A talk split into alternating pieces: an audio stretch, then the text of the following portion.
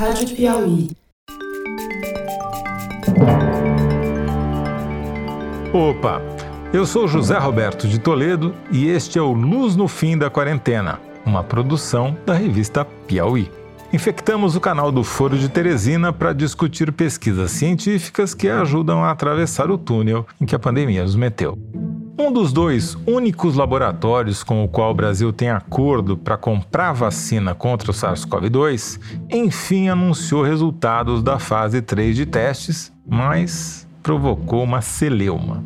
A AstraZeneca admitiu um erro no protocolo de vacinação, o que provocou desconfiança em torno da eficácia dessa vacina. A questão é especialmente importante para os brasileiros porque nós estamos muito atrás na fila de entrega das vacinas alternativas, ou seja, da Moderna e da Pfizer, conforme a gente conversou com Fernando Reiner na semana passada. Sobre esse novo embrólio com a AstraZeneca, Oxford e sobre as vacinas em geral, eu conversei com Tiago Carvalho, pesquisador da Fundação Champalimau de Portugal e especialista em imunologia. Ouça e descubra qual vacina contra a Covid-19 o Tiago tomaria se pudesse escolher. Oi, Tiago Carvalho, muito obrigado mais uma vez por nos atender. Vamos falar sobre vacinas. Eu queria começar perguntando para você sobre a segurança. O que deu para ver nos dados sobre o perfil de segurança dessas três vacinas? Repetindo, Moderna, Pfizer e Oxford barra AstraZeneca. Certamente vocês já viram que tivemos alguns eventos eh, adversos com alguns dos ensaios clínicos, mas é importante lembrar que, juntando essas três, estamos aí batendo nas 100 mil pessoas, mais ou menos, que, que participaram dos ensaios. Então, certamente não há um problema em massa. Os dados que já tinham sido publicados anteriormente para as três mostravam é, um, um, perfil mais ou menos comum dessas reações adversas não severas, que é dor no local de injeção, algumas febres aqui e ali, mas o critério severo de necessidade de hospitalização e de atendimento especializado é, foi muito raro aparecer, mas que aparentemente estavam ligados a, a condições pré-existentes. Os ensaios de segurança publicados deram, deram resultados bastante bons. Você tomaria a vacina, as três? Eu tomaria uma destas três. Eu acho que na comunidade científica, quando se pergunta pergunta para o pessoal da área o que, que, tomaria, todo mundo diz que tomaria da Pfizer é, primeiro. Não, não tendo restrições de custo ou disponibilidade, pelo menos entre os meus colegas com, com quem eu tenho conversado, parece ser é, a versão boutique chique, high-end. Deixa eu te perguntar então sobre a chamada Coronavac. Essa daí não publicou nada ainda de fase 3 divulgou resultados na primavera em ensaios animais e algumas coisas de segurança, parecia tudo é, bastante ok. É uma vacina clássica, né, daquelas de produzir o vírus e, e, e, inativar, portanto deve ser fácil de produzir. Portanto, eu, eu acho que a médio e longo prazo, para uma campanha sustentada de, de, de vacinação, se estiver funcionando, eu acho uma boa aposta. O problema é saber se está funcionando e, e qual é o grau de proteção que está dando e que eu saiba, isto nós não temos disponível ainda. O que a gente tem divulgado mais recentemente foi a da AstraZeneca barra Oxford. Ele é um pouco mais confuso de entender, porque eles falam de 62% a 95%. Explica pra gente que, que variação é essa. Quando estava discutindo, dado a escala da crise, qual seria o patamar mínimo de proteção que nós íamos querer usar a vacina, era nos 50%, mais ou menos. Então, nós estamos muito acima disso. 50% significa, na prática, você vacina 100 pessoas, 50 ficam imunizadas, 50 continuam vulneráveis, é isso? Exatamente. Não, a vacina da gripe está sempre nessa zona, entre os 40% e 60%, e, e certamente vale a pena. Portanto, estamos muito acima disso. Estes ensaios um, tem sempre uma comissão de revisão de dados que não trabalha para a empresa, mas que vai revendo e monitorando os resultados. E ela escolhe fazer anúncios ou interromper ensaios. Portanto, todos esses resultados são interinos. Nenhum destes, nem a Pfizer, nem a Moderna, nem a AstraZeneca, que eu saiba, chegou ao fim dos seus, dos seus ensaios. Quando a gente faz uh, o desenho destes ensaios, isso não é um número que se puxa assim do nada. Não esse número que está rondando os 150, 160 casos positivos acho para cada um desses ensaios, pelo menos da da Moderna e da Pfizer, nesse momento estamos nos 90, 95, são os números onde temos alguma segurança maior no rigor estatístico. Portanto, estamos mais ou menos ao meio e, portanto, é um sinal positivo muito forte. É possível que desça para casa dos 80%, 85%, mas é um sinal muito bom. Agora, voltando à sua pergunta, nesse contexto, a gente escolhe um número de pessoas que, que a gente vai testar para ter confiança no resultado, define o número de casos positivos é, a partir do qual nós vamos, se nós temos, vamos dizer, 100 pessoas com Covid, vamos ver quem está vacinado, quem não está, né? vamos olhar dentro do, do, do protocolo do ensaio para ver o grau de proteção.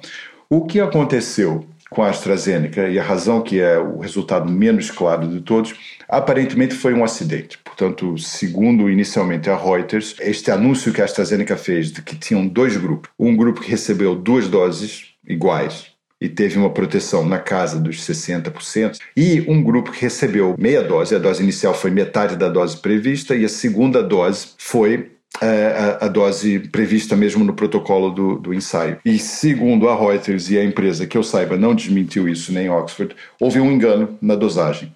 Um, é, e, portanto, mais ou menos 3 mil pessoas, acho que em torno de 2.700 pessoas, foram dosadas neste protocolo de meia dose mais uma dose inteira. E esse grupo foi o grupo que teve a taxa de proteção de 90% ou mais. É um grupo muito pequeno, o outro grupo que recebeu mesmo o protocolo, as duas doses iguais, ronda as 9 mil pessoas, e depois o resto são, são placebos no ensaio. Só que quando você cria uma amostra, uma amostra de uma população que está desenhada para ter 12, 13 mil pessoas, e começa a reduzir é, em, em amostras menores, você pode induzir a artefatos de amostragem, coisas que parecem ser é, reais, mas não são. E aqui importa muito quem são os pacientes que estão neste grupo. Quando o ensaio é desenhado para testar, é, vamos dizer, 10 mil versus 10 mil, tenta se distribuir nestes dois grupos igualmente as faixas etárias, os sexos, é, as condições pré-existentes, para que se possa comparar grupos equivalentes. E aparentemente, e aqui de novo, segundo a Reuters, isto já não aconteceu neste caso. O grupo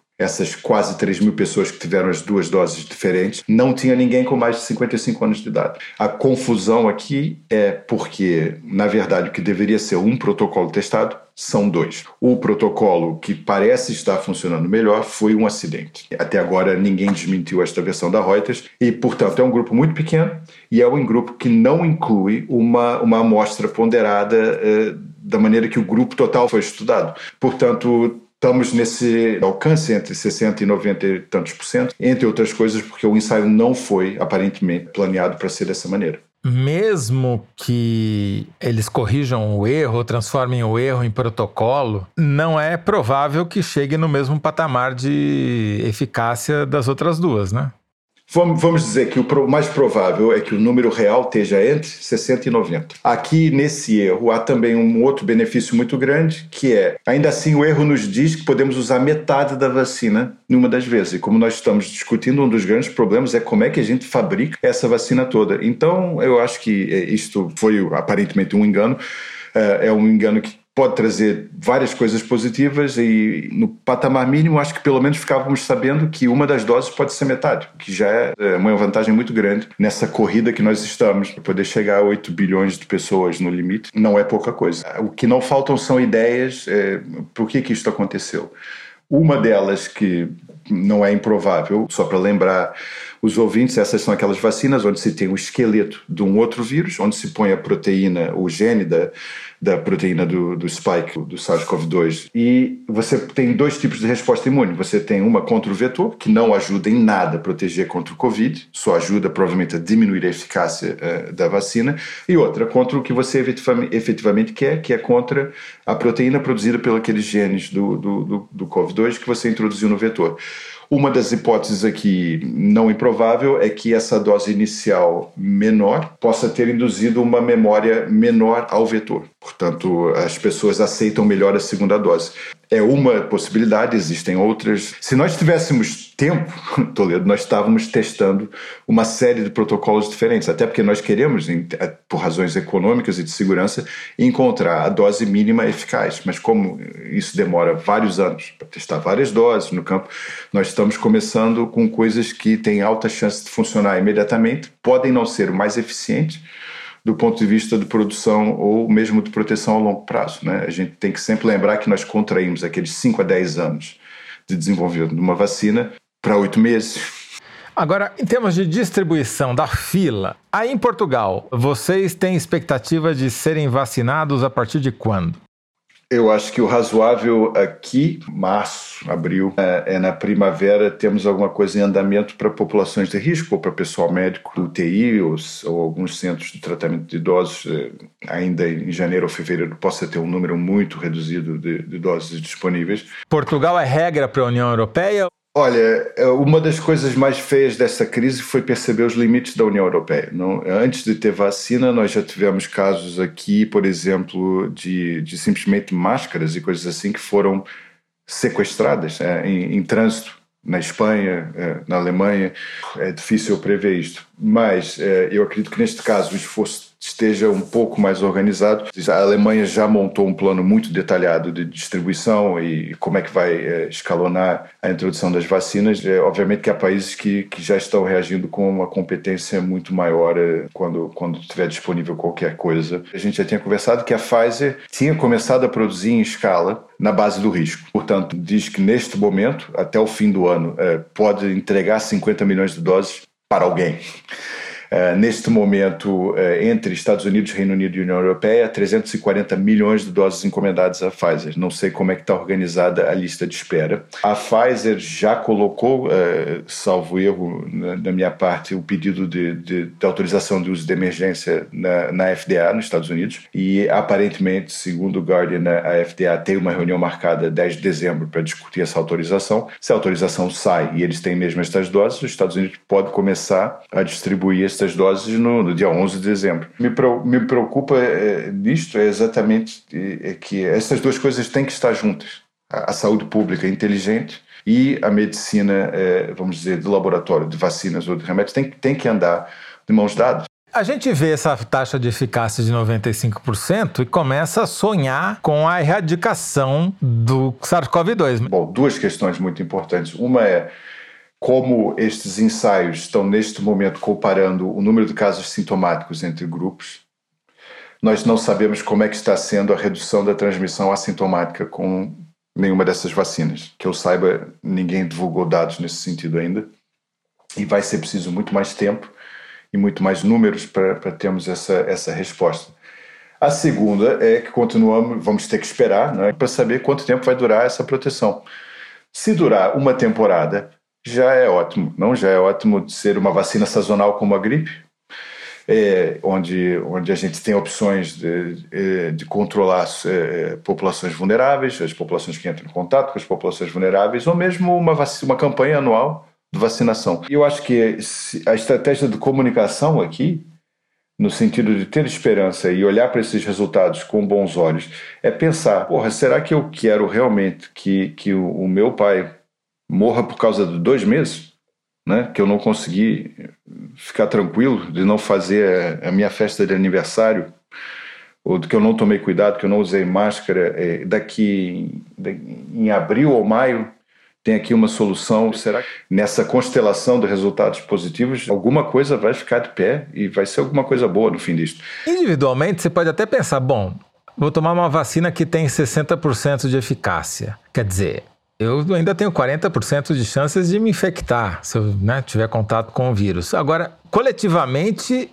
esse número tem um efeito, um impacto muito maior. Né? Esse, esse é o contexto é, onde podemos finalmente, é, sem, sem ser uma, uma bestialidade, conversar sobre imunidade de grupo. É aqui que se normalmente discute isso. É quando a gente começa a olhar para dados de vacina, a gente começa a planear, não é? A gente começa a desenhar é, políticas de proteção de, de populações, não? baseados na eficácia da, da vacina e que permite que é, a gente tenha alguma segurança que nem todo mundo tem que estar vacinado. Ou mesmo que estejam, que seja uma população vulnerável, ou, ou tipicamente os muito velhos, ou os muito novos, ou os imunodeficientes, por exemplo, que simplesmente acabe as possibilidades de transmissão para o vírus, não? ou que pelo menos se limite severamente. Quem tomou a vacina da AstraZeneca, se aparecer uma vacina da Pfizer, pode tomar também, não? Ninguém sabe, Toledo, qual vai ser é, o, o, resultado dessa interação. E, e, é, é um problema porque muita gente tem muito ensaio clínico de Covid pelo mundo. Inclusive, a pessoa no ensaio, até o fim do ensaio, pelo menos, não sabe se tomou um placebo ou se tomou vacina. Né? vai, é, vai ter que sentar e partir a cabeça com isso, porque se uma dessas vacinas for muito mais eficaz que as outras, um, e isso vai ser mais complicado ainda se nós tivermos é, é, essa autorização do uso de emergência que, que é dada antes de terminar o ensaio, porque aí começam a se interromper ensaios clínicos e as pessoas vão ser soltas é, é, pelo mundo, né? Então, essa é uma resposta que a gente vai ter que aprender na marra. É, eu, se tivesse que apostar, não apostava em nenhum grande é, problema, nem nenhum grande efeito mas não sabe, não sabe e, e, e aí vai ter que esperar para ver o que acontece. E é um, é um problema dessa falta de coordenação é esse, é quem, quem são essas pessoas? Não?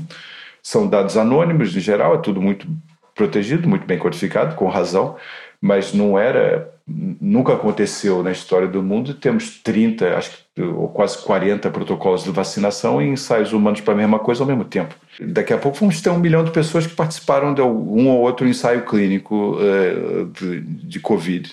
Vai ser um inferno compilar e analisar esses dados É, é, é, é para quem vai fazer vestibular, vai estudar estatística e computação, porque alguém vai ter que organizar esses dados. É isso aí. Tiago Carvalho, muito obrigado mais uma vez aqui por atender o Luz no fim da quarentena. Um prazer, como sempre. Este foi Tiago Carvalho, pesquisador da Fundação Champalimau de Portugal. A produção e edição do Luz no fim da quarentena são da Mari Faria. João Jabassi mixa e finaliza os episódios. Emily Almeida faz a distribuição nos tocadores e nas redes sociais. A identidade sonora é da Mari Romano. A identidade visual é da Paula Cardoso. E o Motion Graphics é da Renata Buono. Eu sou José Roberto de Toledo. Até o próximo Luz no fim da quarentena. Tchau.